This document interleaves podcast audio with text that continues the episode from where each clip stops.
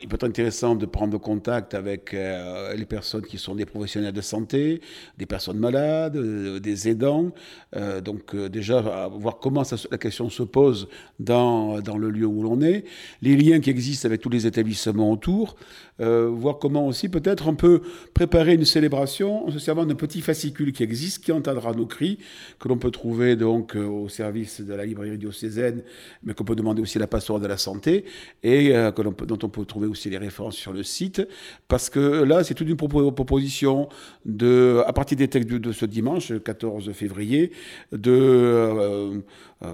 prière universelle, de demande pénitentielle, euh, de aussi,